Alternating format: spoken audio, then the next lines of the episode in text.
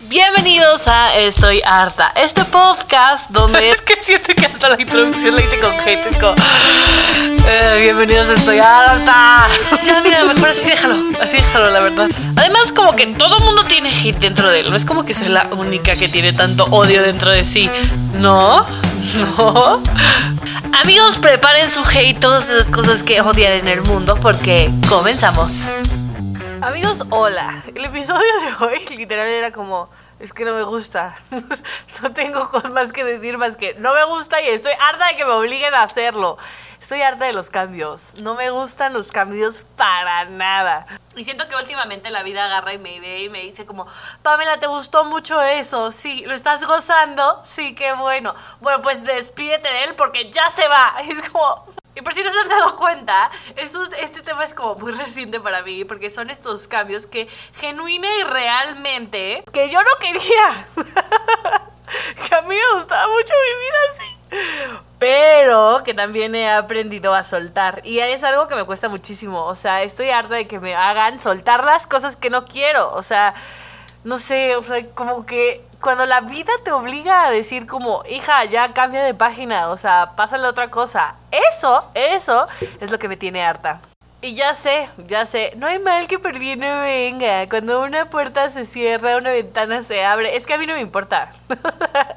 a mí no me importa. Se pueden abrir todas las ventanas del mundo. Yo no las quiero. O sea, yo estoy muy contenta así. O estaba muy contenta así. Y no me gusta que me hagan los cambios tan bruscamente. ¿Y tiene que ver con que soy una aferrada? Sí, claro que sí, pero es que les voy a decir, cuando uno es muy contenta con su vida, ¿por qué tienes que crecer? ¿Por qué tienes que cambiar? ¿Por qué tienes que soltar cosas? Y yo sé que los cambios son los que te ayudan a crecer, pero hay un momento en la vida que yo digo, es que yo ya no quiero crecer. Siento que los cambios que más me cuestan es como cuando vienen del fracaso, ¿sabes? O sea, cuando algo no funcionó y yo soy la típica aferrada, es de que no, esto tiene que funcionar. Amigos, tuve una relación cinco años y la verdad al final ya no funcionaba, pero yo aferrada y yo no lo voy a soltar. Y es el miedo al cambio, o sea, es el miedo al que yo no quiero cambiar lo que ya conozco, lo que ya sé.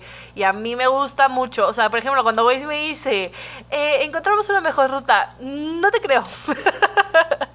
yo soy la típica loca que es como, Waze, no es cierto. Tú ya me habías dicho por dónde y ya habíamos quedado en algo. No me lo cambies, ok, gracias, bye. Y hablando con mi psicóloga sobre esto de los cambios, em, estábamos platicando y de que muchas veces cuando tú tienes que hacer un cambio en tu vida, o sea, un cambio radical, no me refiero como un cambio de look o de que, ay, me voy a cambiar, no sé, el dolor del pelo o lo que sea. No, no, no, no, no. Hablo de estas decisiones que te ponen como nervioso, que sabes que tienes que decidir si vas, no vas o qué va a pasar y que te duelen en el alma y que dices como, son como las decisiones o los cambios que tienes que tomar sin tener nada agarrado, ¿sabes? Y yo no me gusta soltar sin no saber qué va a pasar después. Entonces, si tú me llegas y me dices, pam, te cambio tu paleta de grosella, que está buena, pero eh, por una paleta de chocolate, es que ni lo piensas, es como, claro que sí, aquí tienes, ¿sabes? Pero cuando no, me, me, te cambio tu paleta por, y a lo mejor después, quizás en un mes, te traiga otra cosa, no. Es como, ay, es que a mí sí me gusta así. O sea, ya sé que no está funcionando y que lloro todos los días, pero es que no tengo nada más que agarrarme, entonces prefiero quedarme así. ¿Está bien? Y siento que esto pasa en todo, ¿sabes? O sea, hasta en relaciones o en proyectos o cuando te mudas, siempre es el miedo de que estaré soltándolo por algo mejor o la estoy cagando durísimo y mejor nos quedamos con lo que tenemos. Y el dicho dice como más vale malo conocido que bueno por conocer. Y la gente como que siento que lo dices muchas veces y ya no lo meditas lo que dice esa frase, ¿no? Pero o sea, prefieres quedarte con el la mala relación o con lo que te está trayendo como ansiedad o cosas malas, pero porque ya lo conoces prefieres quedarte con él que experimentar algo diferente que a lo mejor sí es bueno y que a lo mejor sí te gusta.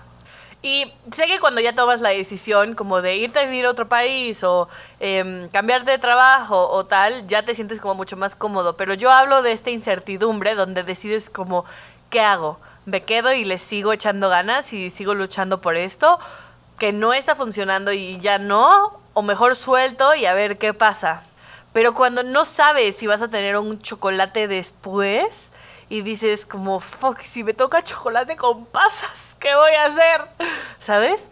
Pues lo que pasa es que vas a soltar otra vez eso y vas a cambiar y está bien. Y el otro día estaba platicando con alguien y me decía como que ahora los jóvenes, nuestra generación, cuando, o sea, tiene muchos trabajos, ¿no?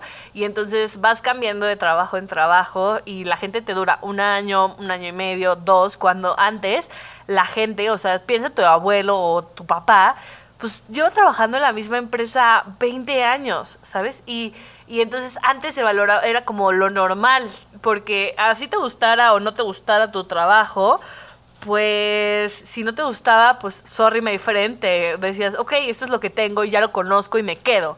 Hoy por hoy, como que nuestra generación está menos dispuesta a sufrir y está más aventada a um, los cambios. Yo no, claramente, pero la mayoría, o sea, la estadística dice que la tendencia es hacia eso.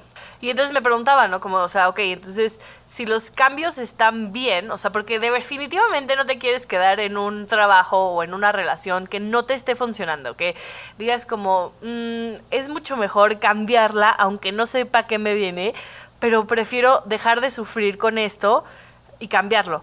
Pero también te vuelve un poco más desechable. Siento que o sea, es como un balance muy difícil porque tienes que aprender a balancear entre, ok, tengo que pelear por esto y hacer que funcione, pero si en un momento ya va como a pesar de mí o a o sea, sí, que me tengo que escoger entre yo, mi persona o el trabajo o mi relación, pues siento que es mucho mejor soltarlo y ya encontrarás otra cosa diferente que se acople. Pero ¿qué tanto es la cultura del desecho? Y está cañón, porque entonces tienes que aprender a balancear entre quedarte con algo que quieres o que no quieres y soltar y aprender a soltar como justo a tiempo y al mismo tiempo saber pelear por las cosas lo suficiente para intentar que funcionen. Y lo hablo mucho con mi psicóloga porque les digo que yo soy una ferrada, o sea, grave. Y entonces estaba contándome ella esta historia que me ayudó a mí mucho, que eran unos monjes tibetanos y entonces era un aprendiz y el maestro. Y entonces van a la aldea y conocen una familia y les, la familia les presenta su vaca. Y entonces es como, miren, te enseñamos mi vaca, amamos nuestra vaca, hacemos leche con ella, queso con ella, eh, nos ayuda a mantener los pastizales cortos, amamos nuestra vaca, como que toda la vida de estas personas giraba alrededor de ellas. Y a la mañana siguiente amanece la vaca muerta. El aprendiz Em, como que no le él dijo, como fue el maestro, o sea, fue mi maestro, no le gustó y se fue. Y al cabo de muchos, muchos años, este aprendiz se volvió maestro y regresó a ese pueblo con esa familia y les dijo como, ay, lamento muchísimo de su vaca, ¿cómo están? ¿Qué ha pasado? Tal.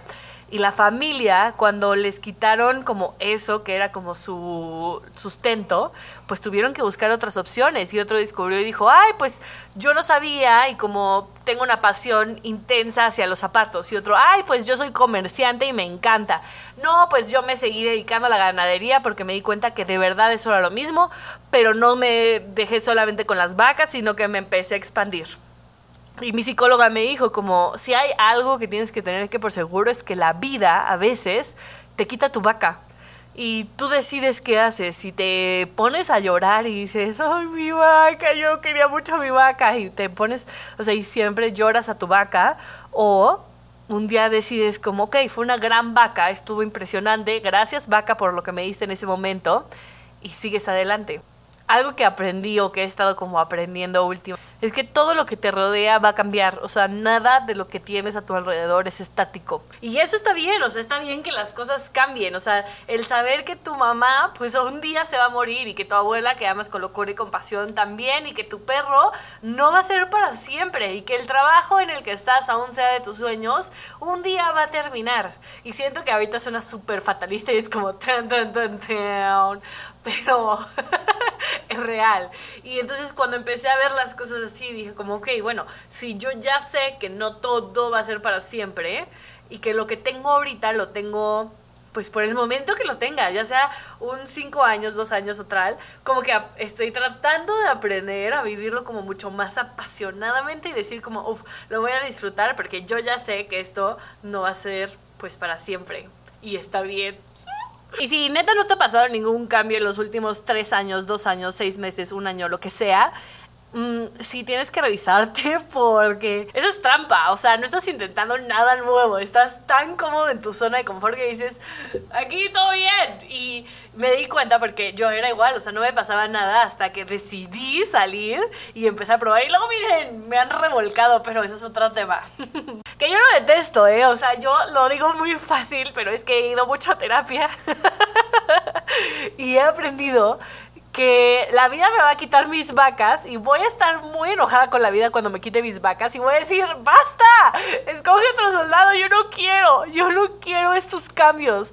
O sea, y que es a veces que sientes que te llueve sobre mojado y que dices, ¿acaso soy yo, señor, tu soldado es más fuerte? Y si sí, güey, yo creo que tienes que reevaluar tu pelotón entero porque por favor escoge a alguien más.